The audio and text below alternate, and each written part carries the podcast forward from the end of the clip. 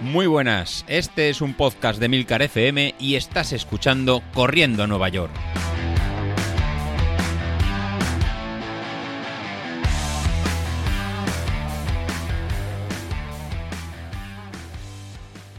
Hola a todos y bienvenidos al programa Pirata de la Semana, el programa de los miércoles que se graba los martes. Penúltimo martes del año, madre mía lo rápido que ha pasado este año. La verdad que ha sido un plis plas, o sea, de repente ha sido parpadear y estamos en diciembre último programa del año, cierro el chiringuito hasta enero y toca hacer recopilación de todo lo que ha pasado este año y además ver qué es lo que nos depara el nuevo. Pero antes quiero dar la enhorabuena a un nuevo maratoniano que tenemos en el grupo de Telegram. Por cierto, si no estáis en el grupo de Telegram ya estáis tardando, tenéis que buscarnos como Corriendo a Nueva York. En el grupo de Telegram se llama AOM, Adrià OM, y resulta que es uno de los míos. Iba a correr un 10K, pero se deja el chip en casa y decide correr por su cuenta, se pone a correr, a correr, a correr y se casca un maratón, su primer maratón en 3 horas 30. Que la velocidad no se parece nada a mí, pero en lo de hacer locuras se parece un poquito, la verdad. Y bueno, como repaso así un poquito rápido de este año, hemos tenido de todo. Hemos tenido bajas en el grupo de Telegram y en el podcast. Echamos de menos a Habilito todavía. Habilito, por favor, vuelve, vuelve por Navidad, vuelve a casa.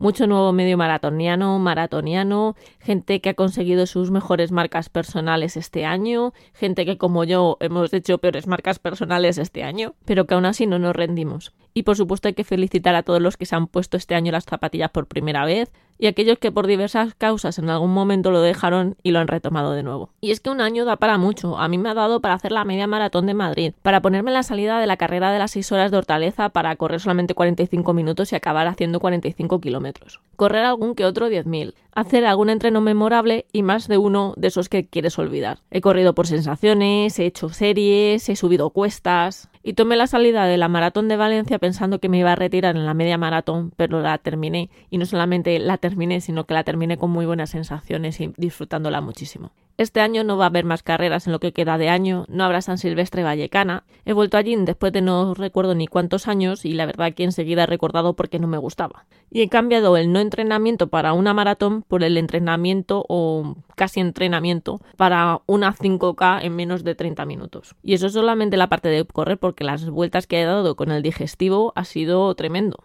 muchos problemas con el intestino que estoy esperando que me den cita para la colonoscopia, migrañas y visita al neurólogo, eczema, problemas en un ojo, hasta me caí a principios de año, pero esa vez no me hice gran cosa. Las cervicales que me estuvieron dando mareos y estuve mala dos semanas con ellas, y hasta dos veces estuve de baja por resfriado que no era COVID, pero con el segundo estuve tan mala que acabé en el hospital haciéndome una placa de tórax. Que no me he lesionado, solamente era lo que me ha faltado este año, lesionarme. Algo positivo tenía que tener 2022. Está claro que el premio Pupas de este año me lo llevo yo. Es que os tendríais que esforzar muchísimo para quitármelo este fin de año, ¿eh? ¿Y cómo encaro el nuevo año? Pues de momento voy a tocar madera para que no me pase nada en temas de salud. Seguiré trabajando, estudiando para la oposición, estudiando para el grado superior en dietética y sacando tiempo para correr porque yo si no salgo a correr me pongo de muy mala leche y estoy inaguantable. También quiero seguir con el tema del gimnasio por fortalecer un poquito y puede que algún día me pase por la piscina básicamente para comprobar que sigo flotando. De carreras, de momento media maratón de Madrid porque tengo el dorsal y voy a acompañar a una amiga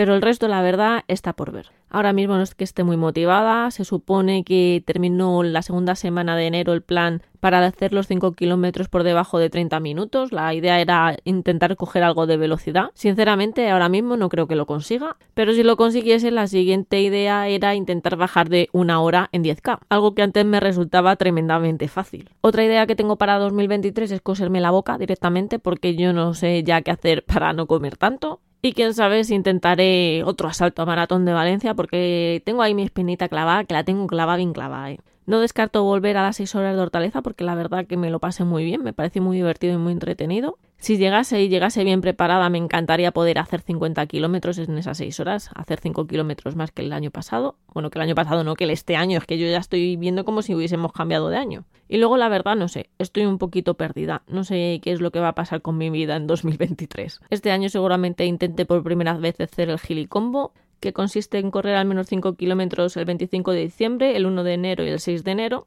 Y vamos, que yo este año con intentar entrenar un poquito mejor, la verdad que me conformo. Y la verdad no me voy a extender más porque no tengo nada nuevo que contaros.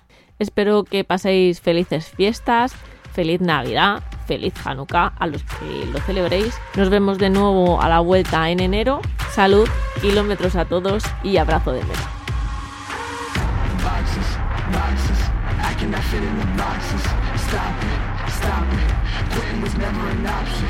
Exhausted, exhausted. This passion is never exhausted.